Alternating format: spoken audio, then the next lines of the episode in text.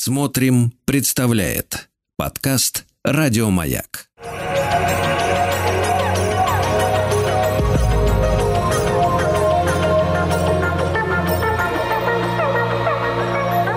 Сотворение умира.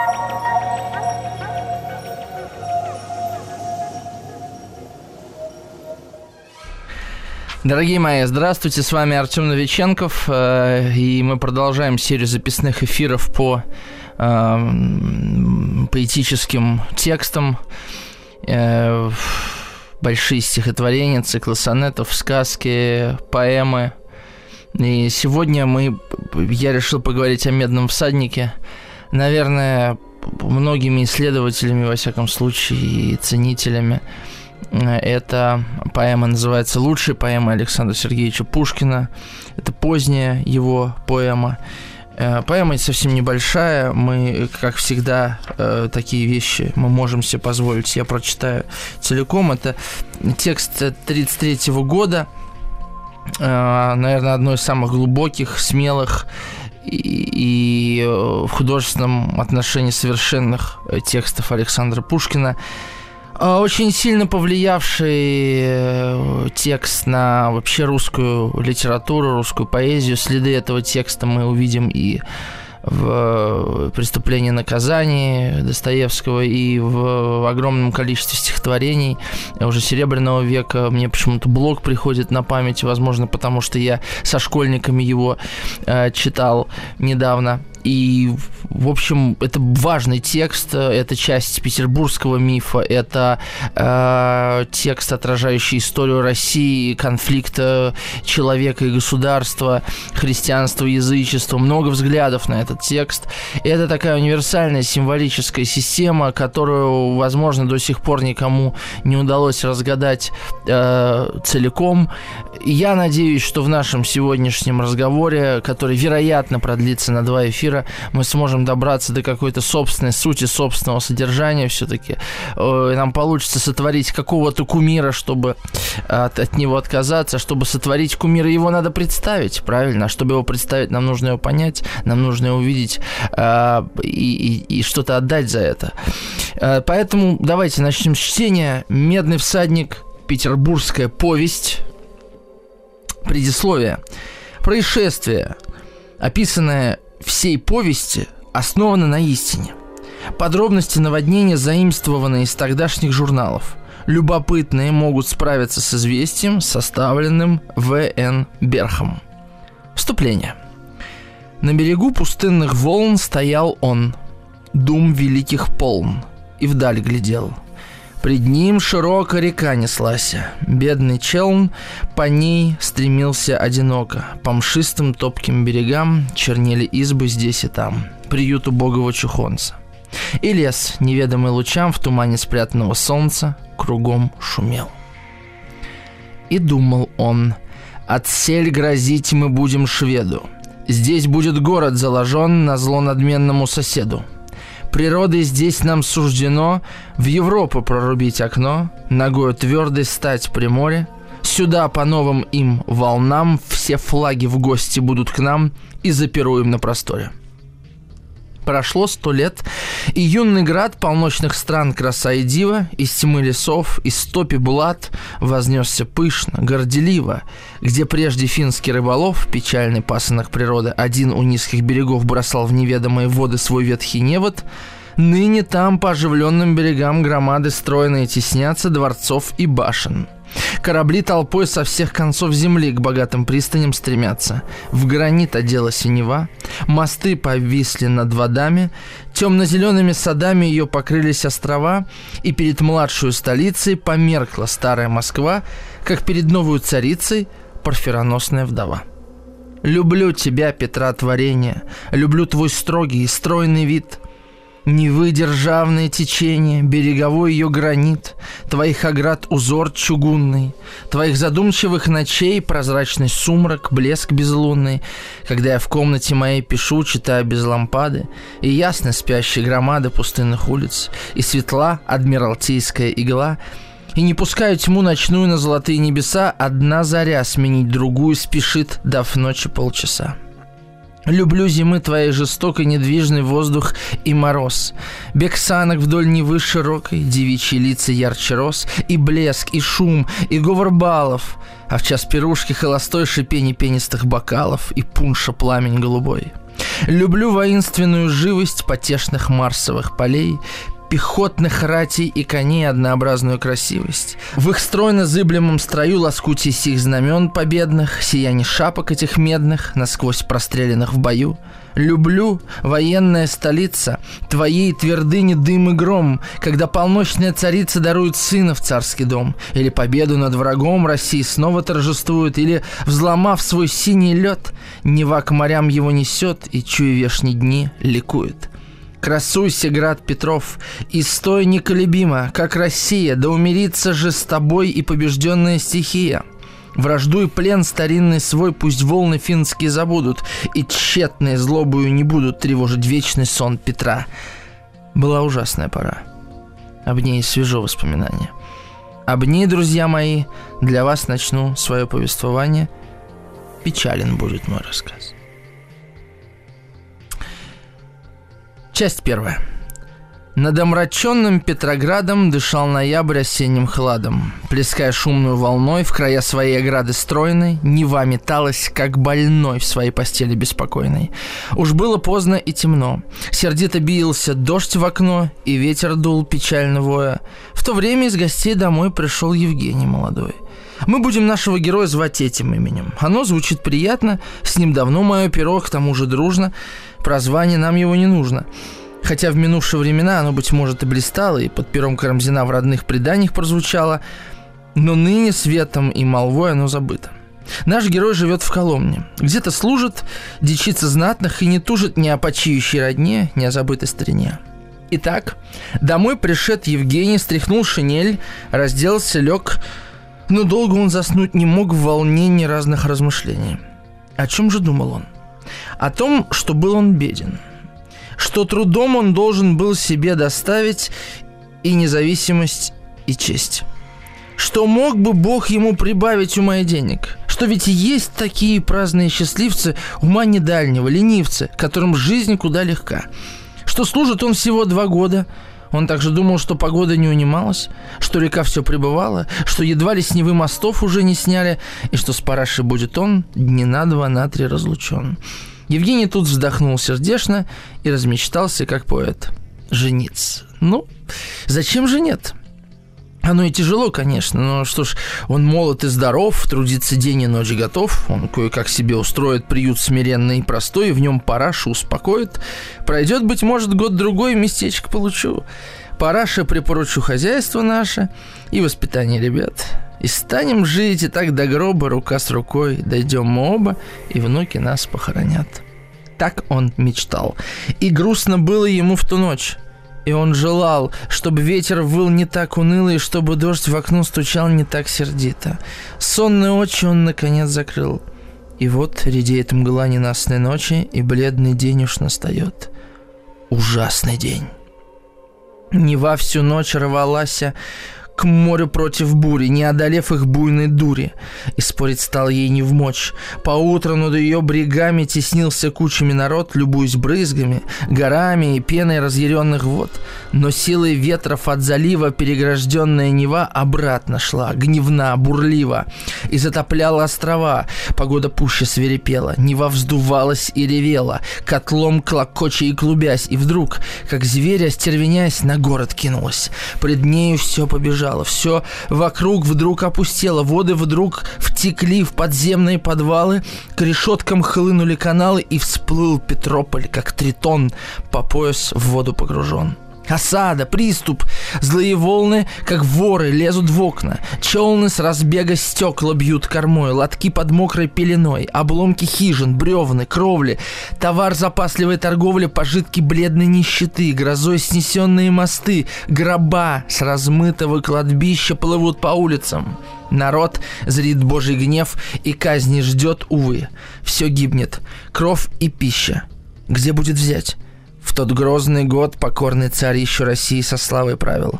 На балкон печален, смутен вышел он и молвил, «С Божией стихией царям не совладеть». Он сел и в думе скорбными очами на злое бедствие глядел стояли стогны озерами, и в них широкими реками вливались улицы. Дворец казался островом печальным, царь молвил из конца в конец, по ближним улицам и дальним, в опасный путь среди бурных вод его пустились генералы спасать и страхом обуялый и дома тонущий народ. Тогда на площади Петровой, где дом в углу вознесся новый, где над возвышенным крыльцом с подъятой лапой, как живые, стоят два льва сторожевые, на звере мраморным верхом без шляпы, руки сжав крестом, сидел недвижный, страшно бледный Евгений. Он страшился бедный не за себя. Он не слыхал, как подымался жадный вал, ему подошмы подмывая, как дождь ему в лицо хлестал, как ветер, буйно завывая, с него шляпу вдруг сорвал – его отчаянные взоры на край один наведены недвижно были. Словно горы из возмущенной глубины вставали волны, там излились, там буря выла, там носились обломки. Боже, боже, там, увы. Близдехонько к волнам почти у самого залива забор некрашенный, да ива и ветхий домик. Там они, вдова и дочь, его параша, его мечта. Или во сне он это видит – или вся наша жизнь ничто, как сон пустой, насмешка неба над землей. И он как будто околдован, как будто к мрамору прикован сойти не может. В круг него вода и больше ничего. И обращен к нему спиною, в неколебимой вышине над возмущенную него и стоит с простертую рукою кумир на бронзовом коне. Часть вторая. Но вот, насытясь разрушением и наглым буйством утомясь, Нева обратно повлеклась, своим любуясь возмущением и покидая с небрежением свою добычу. Так злодей свирепой шайкой своей, в село ворвавшись, ломит, режет, крушит и грабит. Вопли, скрежет, насилие, брань, тревога, вой. И грабежом отягощенный, боясь в погоне, утомленный спешат разбойники домой, добычу на пути роняя. Вода сбыла, и мостовая открылась, и Евгений мой спешит душою, замирая в надежде, страхе и тоске к едва смирившейся реке. Но торжеством победы полной еще кипели злобные волны, как бы под ними тлел огонь, еще их пена покрывала, и тяжело Нева дышала, как с битвы прибежавший конь. Евгений смотрит, видит лодку, он к ней бежит, как на находку, он перевозчика зовет — и перевозчик беззаботный его за гривенник охотно через волны страшные везет. И долго с бурными волнами боролся опытный гребец и скрылся вглубь меж их рядами, всечасно с дерзкими пловцами готов был челн, и, наконец, достиг он берега. Несчастный, знакомой улицы бежит в места знакомые, глядит, узнать не может. Вид ужасный. Все перед ним завалено – что сброшено, что снесено. Скривились домики, другие совсем обрушились, иные волнами сдвинуты. Кругом, как будто в поле боевом, тела валяются. Евгений Стремглав, не помня ничего, изнемогая от мучений, бежит туда, где ждет его судьба с неведомым известием, как с запечатанным письмом. Бежит туда, где ждет его судьба с неведомым известием, как с запечатанным письмом. И вот бежит уж он предместьем, и вот залив и близок дом — что ж это? Он остановился, пошел назад и воротился, глядит, идет, еще глядит. Вот место, где их дом стоит. Вот Ива. Были здесь ворота, снесло их видно. Где же дом? И полон сумрачной заботы. Все ходит, ходит он кругом, толкует громко сам с собой. И вдруг, ударив в лоб рукою, захохотал. Ночная мгла на город трепетный сошла, но долго жители не спали и меж собою толковали о дне минувшем. Утро луч из-за усталых бледных туч блеснул над тихою столицей и не нашел уже следов беды вчерашней. Багреницы уже прикрыто было зло. В порядок прежний все вошло. Уже по улицам свободным, своим бесчувствием холодным ходил народ. Чиновный люд, покинув свой ночной приют, на службу шел. Торгаш, отважный, не унывая, открывал него ограбленный подвал, сбираясь свой убыток важный на ближнем выместить. С дворов сквозили лодки. Граф Хвостов, поэт, любимый небесами, уж пел бессмертными стихами несчастья Невских берегов. Но бедный, бедный мой Евгений, Увы, его сметенный ум против ужасных потрясений не устоял. Мятежный шум Невы и ветров раздавался в его ушах. Ужасных дум безмолвно полон, он скитался. Его терзал какой-то сон. Прошла неделя, месяц, он к себе домой не возвращался. Его пустынный уголок отдал в наймы, как вышел срок, хозяин бедному поэту. Евгений за своим добром не приходил. Он скоро свету стал чужд, весь день бродил пешком, а спал на пристани. Питался в окошко поданным куском, одежда ветхая на нем рвалась и тлела, злые дети бросали камни вслед ему. Нередко кучерские плети его стегали, потому что он не разбирал дороги уж никогда. Казалось, он не примечал. Он оглушен был шумом внутренней тревоги. И так он свой несчастный век влачил ни зверь, ни человек, ни то, ни сё, ни житель света, ни призрак мертвый. Раз он спал у Невской пристани. Дни лета клонились к осени. Дышал ненастный ветер, мрачный вал плескал на пристань, ропща, пение — и, биясь об гладкие ступени, как челобитчик у дверей ему невнемлющих судей, бедняк проснулся. Мрачно было, дождь капал, ветер вылуныло, и с ним вдали во тьме ночной перекликался часовой. Вскочил Евгений. Вспомнил живо он прошлый ужас. Торопливо он встал, пошел бродить, и вдруг остановился. И вокруг тихонько стал водить очами, с боязнью дикой на лице – он очутился под столбами большого дома. На крыльце с подъятой лапой, как живые, стояли львы сторожевые, и прямо в темной вышине, над огражденную скалою, кумир с простертой рукою сидел на бронзовом коне. Мы сейчас сделаем небольшую паузу на новости. Не успел буквально две странички дочитать. Вернемся, я дочитаю. Сотворение кумира. Ну что, дорогие мои, спасибо за терпение. Давайте дочитаем э, «Медного всадника» и начнем его обсуждать. Я, честно говоря, пока читал, вновь стал захваченным каким-то этим текстом. Итак, Евгений вздрогнул.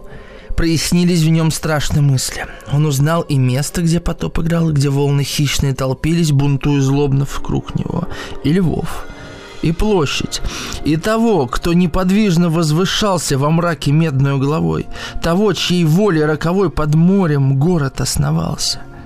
Ужасен он в окрестной мгле, какая дума на челе, какая сила в нем сокрыта, а всем коне какой огонь.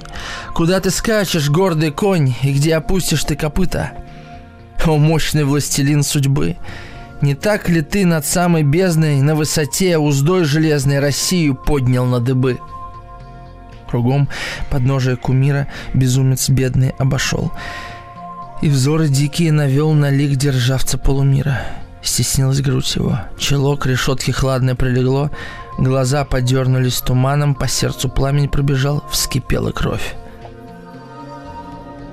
Он мрачен стал пред горделивым истуканом и зубы стиснув, пальцы сжав, как обуянной силой черной. «Добро, строитель чудотворный!» — шепнул он злобно, задрожав. «Ужо тебе!» И вдруг стремглав бежать пустился. Показалось ему, что грозного царя, мгновенно гневом возгоря, лицо тихонько обращалось, и он по площади пустой бежит и слышит за собой как будто грома грохотание, тяжелозвонкое скакание по потрясенной мостовой, и озарен луною бледной, простерши руку в вышине, за ним несется всадник медный на звонко скачущем коне, и во всю ночь безумец бедный, куда стопы не обращал, за ним повсюду всадник медный с тяжелым топотом скакал. И с той поры, когда случалось идти той площадью ему, в его лице изображалось смятение. К сердцу своему он прижимал поспешно руку, как бы его смиряя муку, картуз изношенный сымал, смущенных глаз не подымал и шел сторонкой. Остров Малый на взморье виден. Иногда причалит с неводом туда рыбак на ловле запоздалый, и бедный ужин свой варит. Или чиновник посетит, гуляя в лодке в воскресенье, пустынный остров. Не взросло там ни былинки. Наводнение туда, играя, занесло домишко ветхий. Над водой остался он, как черный куст. Его прошедшую весной свезли на барке. Был он пуст и весь разрушен. У порога нашли безумца моего. и тут же хладный труп его похоронили ради бога. Вот такой потрясающий текст Александра Пушкина. Я очень рад, что вообще есть возможность читать тексты эти вслух, потому что вообще-то поэзия пишется для того, чтобы быть вслух прочтенной. Потому как э, настоящее поэтическое высказывание – суть заклинания. И, возможно, вы не раз по ходу чтения этого текста, собственного или в моем исполнении, слышали, как это заклинание звучит. Немножко о самой поэме. При жизни Пушкина она не была опубликована. Напомню, в 1933 году э, он ее написал в Болдино. Вы знаете, есть такой, э, такой период в жизни Пушкина, Болдинская осень, но обычно этим периодом называют 30-й год. Хотя в 1933 году Пушкин тоже очень плодотворно в Болдино поработал осенью. И там-то была написана эта поэма. Да, при жизни не была опубликована, потому что, как вы знаете, личный цензор, высочайший цензор, его величество Николай I прочитал э, «Медного всадника», и Пушкину вернул рукопись с рядом пометок. Э, и эти пометки, в общем, уничтожали смысл э, самого текста. Он вычеркнул оттуда слово «кумир», «чудотворный строитель», «горделивый стукан». То есть, по большому счету, фактически запретил поэму и эм, тем самым, на самом деле, нанес Пушкину не только ущерб, ущерб такой, как бы сказать, моральный, да, э, потому что тогда пошли слухи о том, что Пушкин уже не тот, он уже какую-то низкую прозу пишет, он уже ничего такого написать возвышенного не может, и вот он написал «Медного всадника», наверное, там огромные силы, да, внутренний э, текст – и конечно, по Пушкину это ударило морально, но и материальный ущерб, потому что у Пушкина был договор со Смердиным, а, и его пришлось переменить условия этого договора. Пушкин должен был получить хороший гонорар за эту поэму. А, он, конечно, пытался менять слово кумир на гигант и так далее, но бросил эти попытки, потому что кумир это было ключевое понятие. Ну, понятно, да, не сотвори себе кумира. И у нас наша передача называется «Сотворение кумира». Мы об этом чуть-чуть попозже поговорим. На этом понятии кумир э, вообще-то держалась вся эта э, поэма. И это был главный образ, подходящий Петру да, в глазах Пушкина. А мы не знаем, откуда взялась идея создания этого текста. Я сам до сегодняшнего дня не знал. Я решил это загуглить. А, и, честно говоря, очень долго ничего не мог найти, пока не нашел одну статью, в которой была рассказана следующая история. Я прямо процитирую ее. На Киберленинке нашел статью. В 1869 году в газете «Сын Отечества» Александр Петрович Милюков опубликовал заметку – то есть 69-й год, понимаете? Спустя 22 года после смерти Пушкина. Заметка называется так «Откуда Пушкин взял сюжет «Медного всадника»?»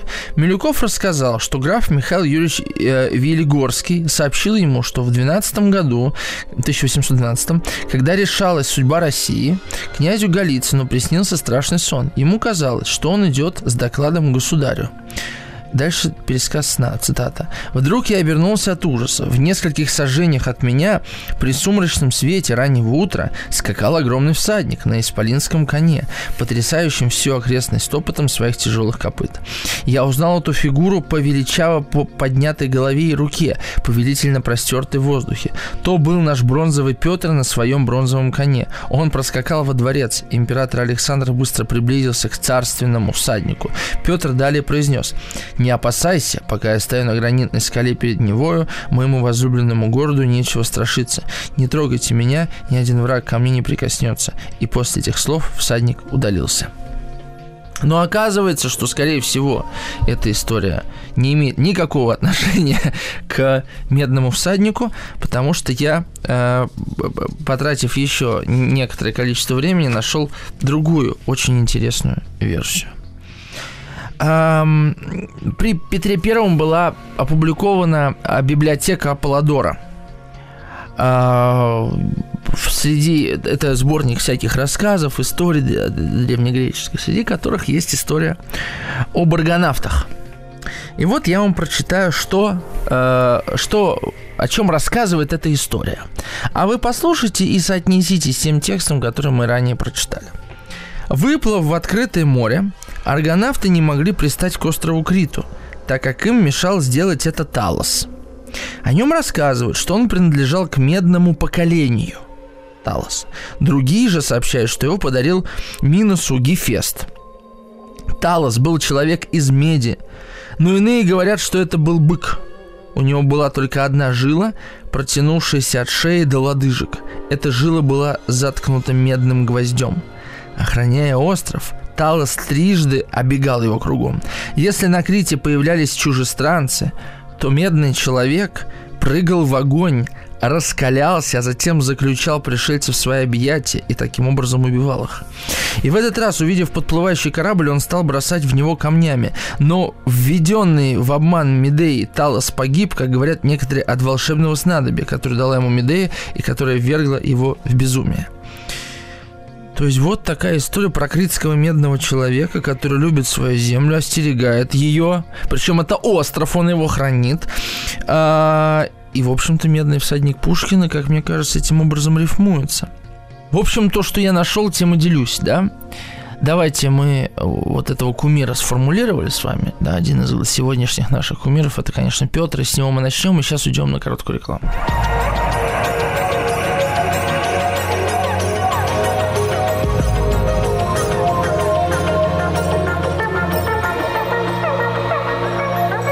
Сотворение кумира. Итак, эм, начнем наш разговор о Петре.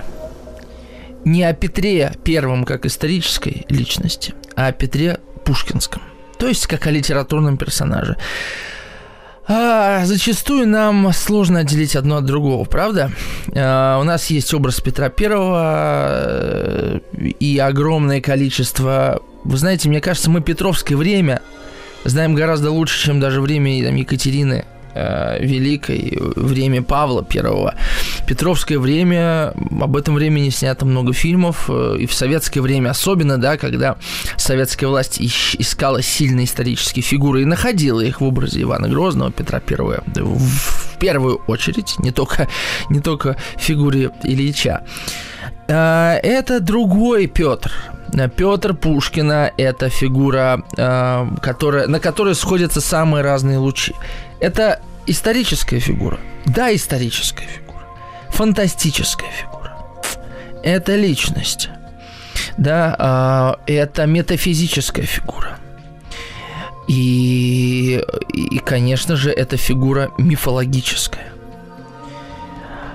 Я назвал пять, да, прилагательных. Это очень сложный такой образ, который нам, как кажется, в общем-то, знаком. О Петре сегодня мы будем, наверное, до конца эфира говорить. Очень тут много интересного и важного. Вообще-то текст начинается очень известно. Ну, то есть меня всегда э, поражало начало этого текста. Представляете, он начинается «На берегу пустынных волн стоял он, дум великих полн». Очень необычно, да? Вы слышите, как это звучит? Пустынных волн стоял он, дум великих полн, и вдаль глядел. Это как волны, собственно, сами нагоняются. Вообще, здесь очень много вот этой звукописи, когда форма а, озвучает, озвучивает, озвучает а, содержание. Стоял он. Вот это... А, и он курсивом выделено. Да. Кто это? Это хозяин. Это хозяин. Это креатор, да, создатель. Это тот, кто э, оглядывает свое творение. Ведь понимаете, это же своего рода перефраз.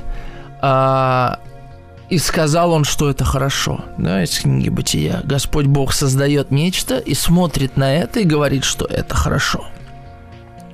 Конечно же, Петр, э, Пушкинский Петр, равен Богу. Абсолютно. Во всяком случае, вот на этой части э, земли, на этой, э, э, да, как там, хозяин полумира. И вдаль глядел. То есть, смотрите, у нас тут Петр, конечно, амбивалентен. С одной стороны, это памятник, медный всадник, о нем поговорим еще, почему он медный. С другой стороны, это э, образ э, Бога. С третьей стороны, это историческая фигура. Да, вот он был реальный царь Петр I. С четвертой стороны, это вот то, что я назвал метафизическим, да, это некая фигура, стоящая за этим городом, а фигура, которая этот город основала. Ведь понимаете, как говорил Бог, и будет, да будет свет, и стал свет. Сказал Петр, да будет город, и стал город. Понимаете, да, вот этот параллелизм своего рода. Медный всадник. А, о нем тоже, э, я думаю, скажу пару слов. Ведь всадник на самом деле бронзовый. А, это любопытно. А, до поэмы Пушкина этот памятник не назывался «Медный всадник». Это именно Пушкин назвал памятник Петру, да, который стоит практически на берегу Невы, «Медным всадником». А, бронза – это вообще материал бессмертия, материал славы, материал а, благодарности потомков к своим предкам. Именно поэтому это бронзовый памятник, да. И Пушкин берет, называет этот бронзовый памятник медным. А что такое медь? А, ну, про медь мы уже поговорили вот в этой истории э, из похода аргонавтов, но медь вообще-то в русском языке часто используется в значении бронзы. А, колокольная медь, пушечная медь, это же все бронза. Вообще, бронза – это сплав меди с. Своего рода бронза есть медь, да? Ну и там еще, кажется, цинк, что ли, добавляется. Я в этом не силен. А, во всяком случае, Пушкин и в других произведениях упоминает слово «медный». А, и в графе Нулани, Нулине, извините, и в станционном смотрителе есть образ меди там на могиле, а, и в повестях Белкина «Сильвио», да, в комнате Сильвио, и там медные, э, кажется, эти подсвечники, я уже не помню. Короче говоря, э, это все на самом деле бронзовое, а вот э, Пушкин называет медным. А, и статую называют тоже бронзовыми, и, и это, в общем, он не первый. Мы то же самое можем увидеть и у Державина, Ломоносова, кого там еще, не знаю, Сумарокова и так далее. То есть это такая традиция русской литературы, здесь нет, э, нет никакого противоречия, совершенно естественно – бронзу называть медью.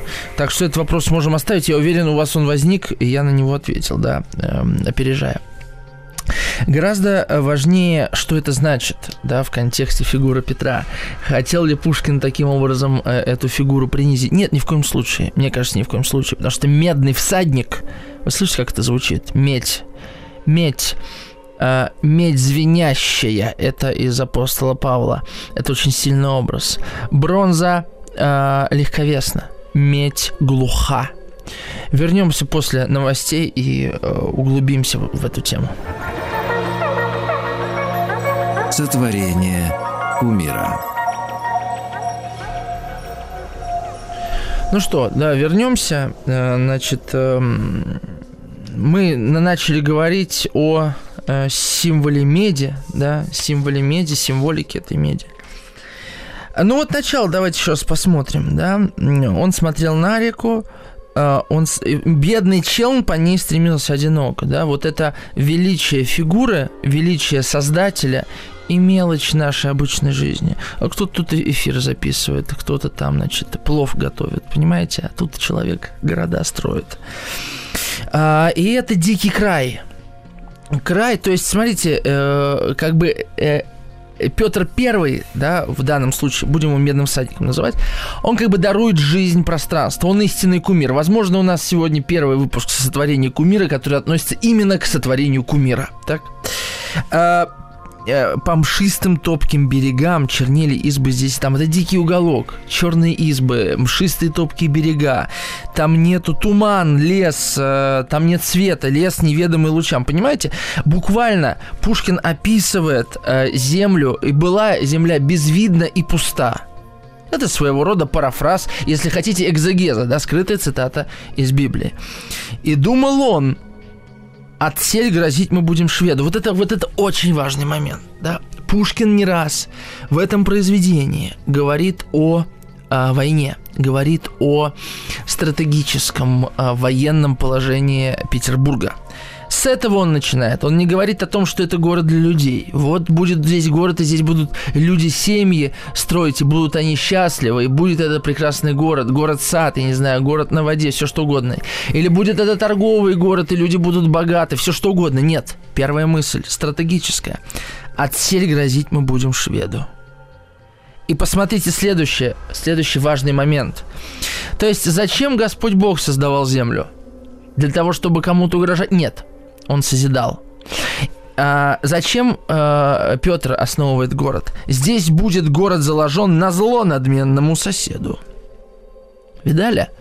То есть э, э, это э, вопреки, вопреки, э, на зло. Здесь есть некое сопротивление. Это очень важный момент, потому что уже с первых строк э, фактически это прямая речь Медного всадника Петра Первого, да, а здесь заложено некое глубинное противоречие, на котором держится вся поэма Пушкина.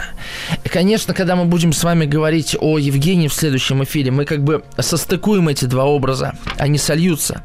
Но на данный, в данном моменте внутри самого создания есть противоречие, потому что я созидаю не чтобы а, то есть я отталкиваюсь от противного, да? То есть когда это, это то же самое, когда я отвечаю не вопрос, кем я являюсь, а отвечаю на вопрос, кем я не являюсь. И мне кажется, это лежит в глубине зачастую просто нас самих. Ведь возьмите, например, подростка, ему очень сложно э, сформулировать свою идентичность. И он может сказать, я не этот, и я не тот, и я не как родители, и я не как эти одноклассники, и я не как эти ребята из телека. Я больше похож, понимаете, да?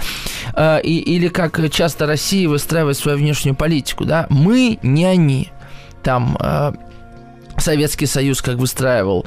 Э, коммунисты – это не капиталисты. Понимаете, да, выстраивание политики от противного. И тут же Петр это говорит. Отсель грозить мы будем шведу, здесь будет город заложен на зло надменному соседу. Не для себя, а чтобы им было плохо. Природы, и потом еще интересное противоречие. Природой здесь нам суждено в Европу прорубить окно. Парадокс. Потому что, с одной стороны, мы хотим прорубить окно в Европу, с другой стороны, мы сделаем это на зло Европе. С одной стороны, здесь природой суждено так? То есть это как бы органично. С другой стороны, мы сделаем это на зло. Здесь, в этом безвидном краю, и мы знаем, что там будет происходить. Здесь будут наводнения. Это место не для жизни. Место построено на болотах, на водах. Ну, э, этим Петербург отличается от практически, наверное, всех, если не всех европейских столиц. За все столицы не ручаюсь, не знаю. Но и Петербург это один из немногих городов, крупных городов, которые стали столицей, э, который был создан из ума человеческого, понимаете? А, и понятное дело, что когда мы сравниваем а, творение Божье, нашу планету, а, и сравниваем а, творение ума человеческого, Санкт-Петербург, мы видим явное противоречие. Потому что, что то, что у Бога происходило органично и легко, то, что э, было прекрасно, велико и непостижимо, э, при, примерно тоже пытается создать, да, Петр. А, оно велико, оно может быть в некотором смысле прекрасно, да, и может быть даже непостижимо. Как возможно на болотах такой город отгрохать? Согласны? Да? В некотором роде непостижимо. Но все-таки оно содержит в себе некое вот это противоречие. Да? Потому что и, и нету органики. Нету органики. И э, на этих противоречиях строится вся эта поэма сюда по новым волнам все флаги в гости будут к нам и запируем на просторе. Всех нам поедут. Тоже парадокс. Мы в Европу прорубим окно, то есть Европу смотреть на нее, а поедут к нам. Понимаете, да, вот эти парадоксы. Мне кажется, да, этой поэме уже 100, правильно, 90, 190 лет. 191, получается, да. А, но мы, мне кажется, все равно существуем в этих дихотомиях, амбивалентностях, противоречиях, когда нам и хочется, и, и, и колется. Понимаете? Что-то в этом есть такое. Я не хочу сейчас даже пафос снижать до такого бытового уровня. Я думаю, вы и так понимаете. И вот после этого а, размышления Петра, это предисловие. Вообще, предис... главный герой предисловия, естественно, это, это Санкт-Петербург. Санкт-Петербург как таковой. И что интересно, что тут город неотделим от его творца. Так часто бывает. Так часто бывает. Нам сложно отделить, я не знаю, Обломова от Гончарова, согласны? Как нам часто а, а, отделить э, от, от, сан, от, отца от сына, сына от отца. Поэтому у нас и фамилии, и отчества-то все отцовские. Значит, прошло сто лет, и юный град полночных стран красодивы из тьмы лесов и стопи блад вознесся пышно горделиво. То есть вот он выходит, выходит к свету. Это свет просвещения, конечно. С одной стороны, это свет просвещения.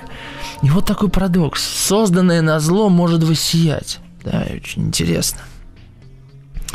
А, и там, где прежде финский рыболов один бросал, значит, невод, теперь там громадные дворцы и башни. Действительно, это невероятно. Это невероятно, как и многое в России. Э, невероятен сам Пушкин в России, потому что за сто лет до рождения Пушкина у нас не было русской светской литературы вообще. Понимаете, в чем дело? Ее не было, ее не существовало. Эм, и э, те литературные опыты, которые мы наблюдали практически там весь 18 век, ну, казалось бы, ничем не предвещал появление такого уникального э, поэта, как Александр Пушкин. Потом уже появился Державин, Жуковский, да, э, ближе к 70-80-е годы. Но, представьте, за 20 лет рождения Пушкина вдруг что-то зарождается и вот это тоже поразительно. Очень стремительно. Тот путь, который русская литература проходит от Антиоха Кантемира э, к Александру Пушкину, он совершенно непостижим. Э, европейская литература столетиями да, накапливала какой-то опыт э, и, и э, приближалась к рождению Шекспира, например, там, да, или, я не знаю, кого взять, Данте. Здесь это удивительно. Удивительно. А, в общем, рождается город на самом деле как будто бы из ничего. Из ничего. И, и уступает Москва. Вот это сравнение. И перед младшей столицей померкла старая Москва, как перед новой царицей парфироносная вдова. Парфироносная вдова овдовела, потому что ее муж, то есть царь, ушел к другой, к царевне. Он ушел в Санкт-Петербург, понятно сравнение. И, казалось бы, такое начало пафосное. Пушкин еще начинает «Люблю тебя, Петра Творень». Это известный, да, этот отрывок. «Люблю твой строгий стройный вид». То есть, и сказал я, что это хорошо. Это действительно Нева, береговой гранит. И дальше э, потрясающее, э, в общем, описание э, Петербурга очень очень личное в чем-то, а с другой стороны очень понятное любому горожанину, любому петербуржцу и, да, в общем-то, любому русскому, которому довелось пожить в Петербурге, перефразирую Хемингуэя и его да, пассаж о Париже. И, собственно, кончается это как это все там? Красуйся, град Петров, Эстоник, неколебимо, как Россия. То есть, если я такой глуб- глубокий патриот, я начинаю читать, и у меня прям все поднимается, понимаете? Вот это «Э, «Да умеряться же с тобой и побежденные стихи стихия. Вражду и плен старинный свой, пусть волны финские забудут, и тщетной злобою не будут тревожить вечный сон Петра. То есть это э, Пушкин на самом деле набирает этот пафосный такой э, запал, и потом вдруг берет и роняет это все. Посмотрите и тщетной злобу не будет треве, тревожить вечный сон Петра. То есть пусть Петр спит спокойно, да, его, его создание э, процветает. И потом резко, как Пушкин это невероятно делает, была ужасная пора. То же самое он сделал в стихотворении «Деревня». Стихотворение двучастное. В первой части он рассказывает, какая деревня идиллическая, прекрасная. Просто заскучать можно от того, какой он патоку и мед льет а он как будто бы усыпляет читателя, как может усыпить вот этим монологом о величии Санкт-Петербурга и России. И вдруг он рассказывает, какие ужасы в деревне происходят, да, как помещики издеваются над своими крепостными, и здесь была ужасная пора. Внезапный на самом деле переход, да, потому что здесь пафос, здесь исторический накал, да, ода Здесь э, э, есть такой масштаб и вдруг была ужасная пора. Причем здесь пора? Ну, была какая-то пора, это же, это же жизнь. У всех бывает черный, но остался же Петербург. Об ней свяжу воспоминания, об ней, друзья мои, для вас. Начну свое повествование, печален будет мой рассказ. Так кончается предисловие. Так кончается предисловие. Собственно, о чем хочется, о чем хочется сказать. А, ну, здесь мы видим с вами столкновение стилей. Да, вот тут, а, вот в данном отрывке стилистически вот довольно отчетливо обозначены эти два начала. С одной стороны, торжественная вот эта ода, классицистическая, и элегия, такая смиренная, бытовая, низкая, человеческая, простая. А, и, конечно, это отвечает главному замыслу Пушкина о противоречии бытия как такового. Мне кажется, это одна из главных вещей. И Пушкин через нее на самом деле и приходит к пониманию устройства э, мироздания Божьего. Ведь Пушкин пришел к Богу уже в 30-х годах, и «Медного всадника» он пишет уже, в общем-то, под Богом. А что, что, э, что за противоречие, да? О чем я говорю? Я говорю о том, что бытие само по себе противоречиво. Помните, как в Онегине Пушкин сказал, противоречий очень много. Да? О чем противоречие? Противоречие в романе? Ну, слушайте, а что может быть не противоречивым? Любовь к родине может быть противоречивой, безусловно. Любовь к детям может быть противоречива. Чувство долга бывает противоречивым. Огромное количество историй. Что мы можем назвать непротиворечивым? Таково само бытие. Оно не однобоко. Хотя мы хотим любить однобоко. Мы хотим, чтобы все было вышкалено. А мы хотим видеть только одну сторону. Так уж мы устроены, а с последним временем все более и более. Но мир амбивалентен, и Пушкин это понимает. Пушкин это понимает. И вот эти два плана, а почему эта поэма, собственно, а, сильно отличается от, может быть, Бахчисарайского фонтана, Кавказского пледника, а, и уж точно, наверное, там, не знаю, ну, да, возьмем эти тексты. Тем, что здесь, э, конечно, в основе лежит траги- трагедийное э, сердце, сердцевина трагедийная, потому что здесь есть две истины – есть э, история Петра, да, и истина Петра. Эта истина звучит так. Большие, великие вещи нельзя создать без того, чтобы отдать что-то за них. Ничто не делается просто так, и нужна жертва. Да, мы понимаем с вами, что современность говорит нам нет, нифига, подобного, это не так. Мы сейчас построим новый мир на демократических началах, все друг друга будут любить, уважать и так далее. Но, видимо, в природе так заложено, что во всем есть некая червоточина. И если мы то пространство, в котором сейчас находимся, ну давайте возьмем комнату, да? Офис, да, вот, например, я как э, начальник, проведем с вами просто пофантазируем, как мы любим, да, я как начальник создаю э, какой-то, как это называется, ну, э, корпоративную культуру, так?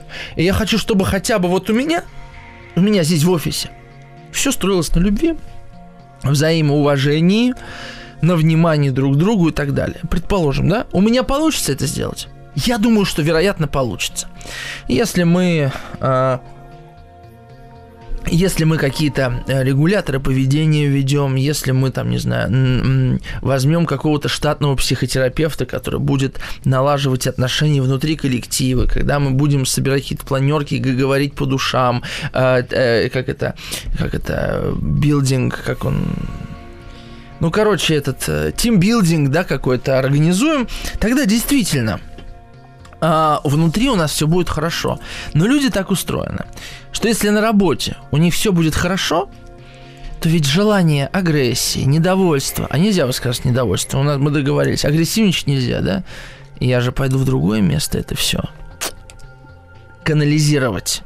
И будет страдать моя семья, друзья, отношения с другими и так далее. А чтобы собрались все люди, вот все бодхисаттвы, но мы не в таком мире живем, во всяком случае, здесь, в России, в Москве, в Петербурге и так далее. В связи с этим будет страдать что-то иное. Как Африка является, да, канализационной сточной трубой для многих европейских стран. Пожалуйста. Э, в общем, вернемся после э, новостей и продолжим наш увлекательный разговор.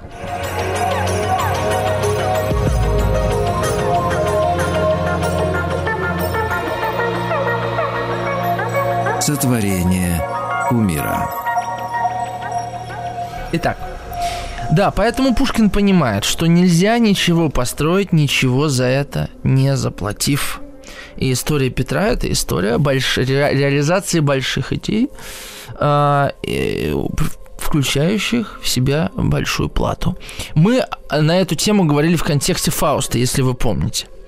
А есть другая правда. Это правда Евгения. Правда частного человека. Э, и о Евгении мы поговорим в следующем эфире подробно. А в чем эта правда заключается? А в том, что я хочу свое маленькое счастье. Вот и все. Обычно.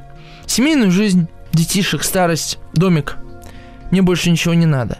Мы можем сколько угодно писать возвышенные оды, рассказывать о том, что человек создан для большего. Но правда заключается в том, что большинству из нас нужно очень немного. Очень немного. Стол, да, чтобы был. Чтобы туалет был, да, чтобы сон был. Чтобы были люди, кому ты нужен. Больше, на самом деле, большинству из нас ничего не нужно.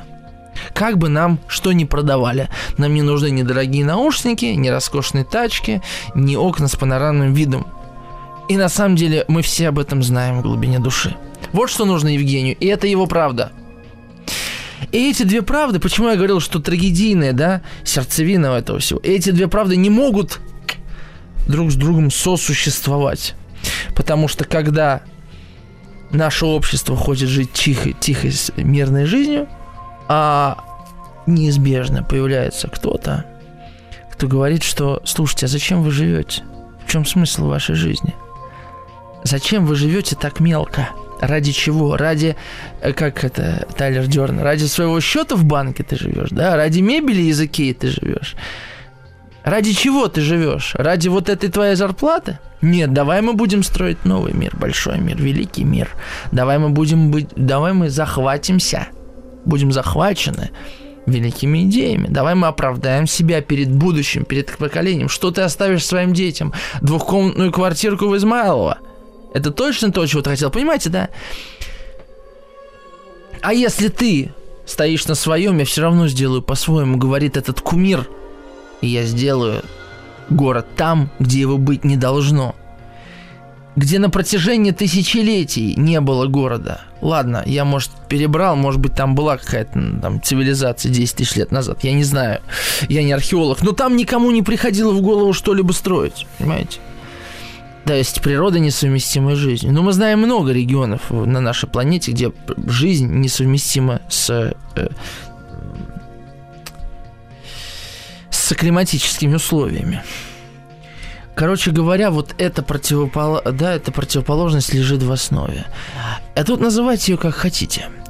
Э, э, я, э, собственно, я, собственно, э, вот почитал то, о чем да, писали в отношении интерпретации этого произведения. И, в общем-то, в основном критики да, сходились на трех интерпретациях. Э, Валерий Брюсов, дело в том, что написал очень большую статью о, мед, о, о медном всаднике, и он разделил интерпретаторов на три группы. Значит, первая группа, первая группа исследователей, они считали, что и Белинский, э, я, кстати, прочитал его статью, но, знаете, э, чтение Белинского это, это, это, это, это особое удовольствие. Э, мы знаем Белинского как критика, но почитайте хоть один его критический текст. А Белинский очень хороший читатель, он действительно может почувствовать нечто, а, выходящее за рамки обыденного опыта. А, ну, такого, да, а, обычного читателя. Но Белинский скорее чувственный критик. Критик может быть романтический в чем-то. И поэтому он, он доходит до истины через чувствование, да, а не через э, рацио.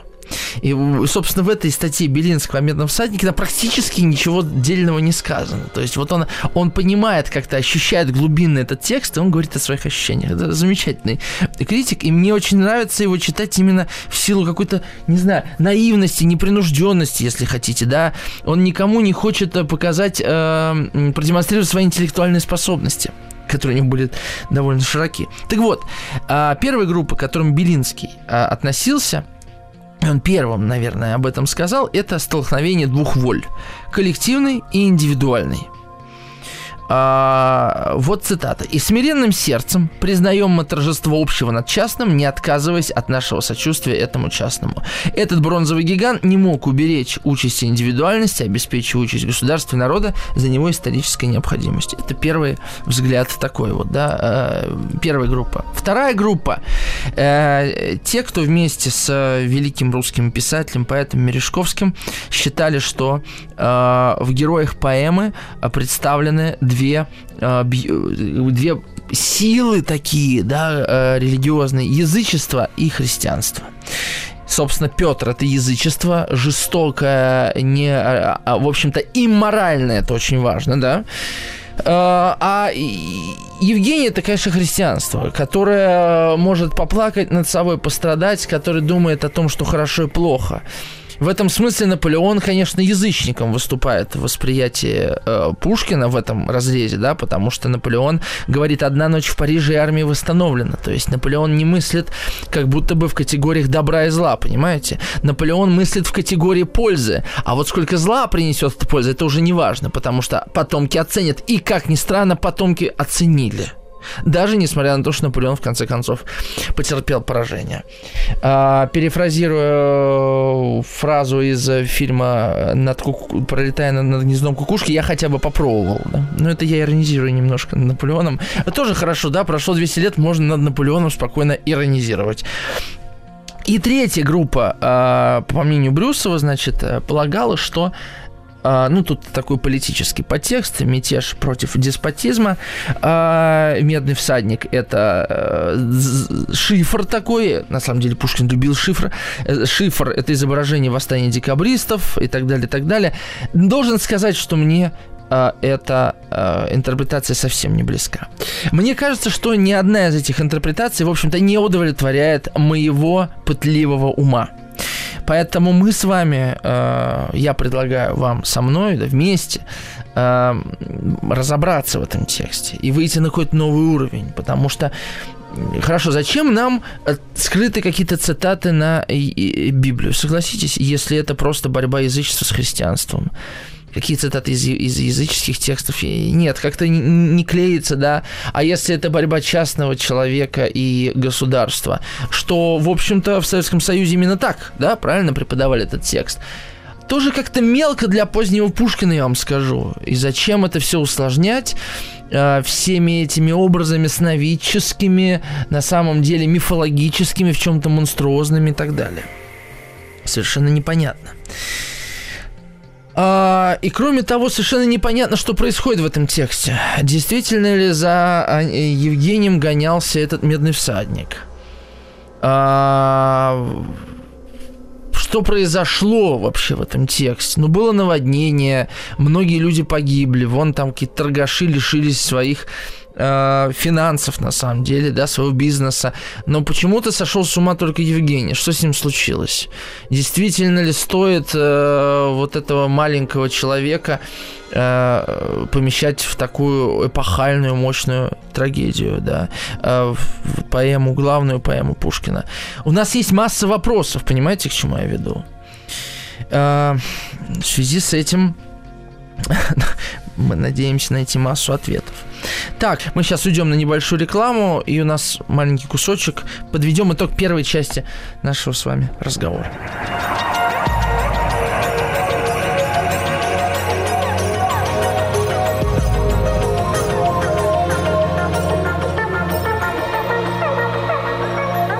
Сотворение кумира. Ну что ж, э, мы возвращаемся. У нас осталось сколько там? 6-7 минуток всего. Значит, э, сюжет. Да, давайте приблизимся к сюжету и начнем уже непосредственно погружаться вот в историю Евгения.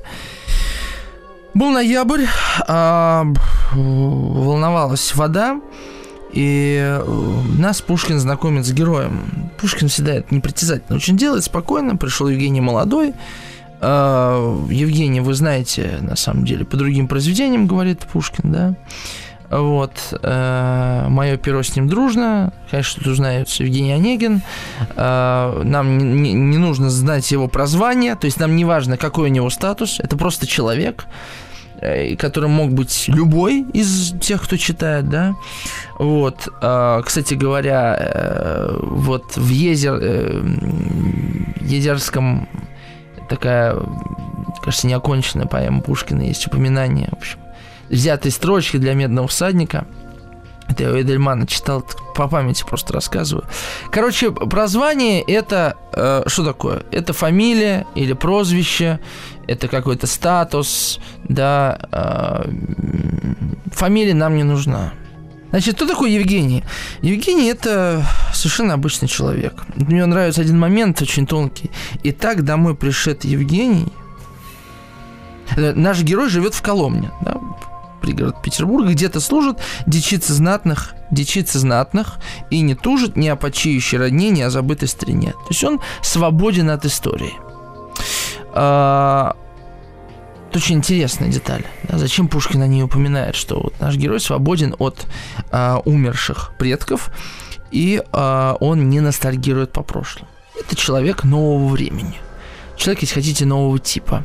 Человек, который, подобно Пушкину, может э, выбирать собственную жизнь. Пушкин выбирает в герое свои главные поэмы героя э, очень простого. Простого героя, понимаете? Как полное противоречие кумиру, Богу. Кто может бросить э, вызов Богу? Полубог. Ну, тогда это будет миф. Человек должен бросить вызов Богу. Тогда это будет наша реальность. А, что делали строители Вавилонской а, башни? Что делали а, ученые? Что делали архитекторы? Понимаете, политики, когда они э, строили или создавали нечто превыше человеческих возможностей, либо они строили это во имя Бога, либо они отталкивались от него. И в этом смысле Пушкин позволяет себе взять героем обычного Евгения.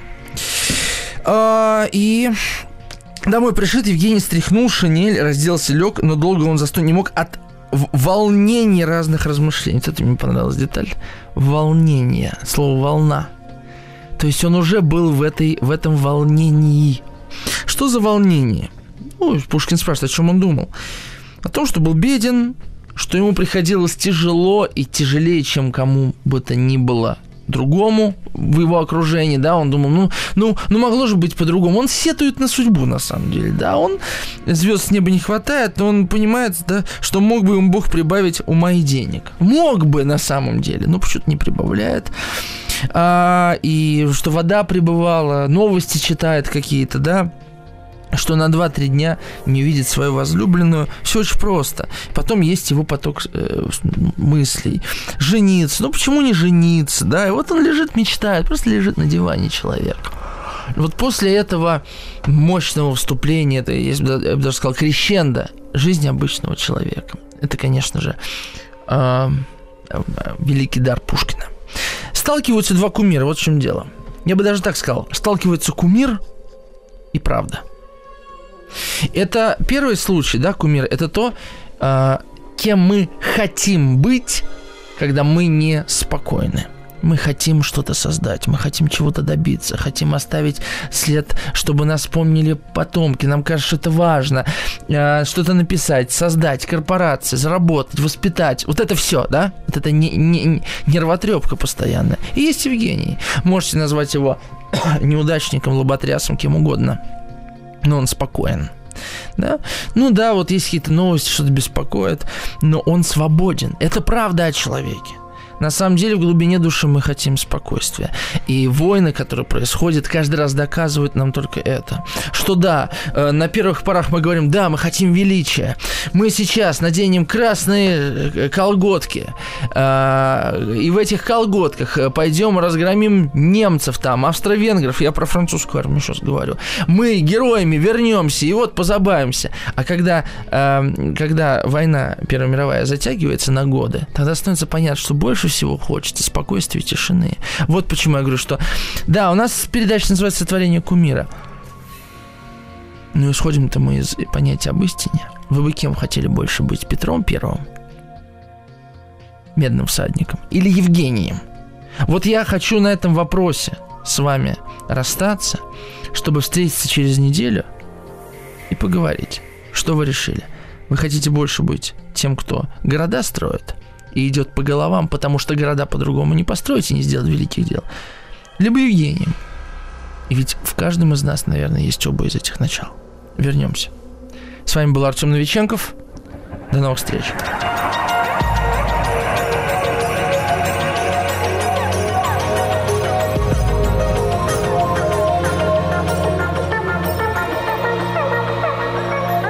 Сотворение умира. Еще больше подкастов «Маяка» насмотрим.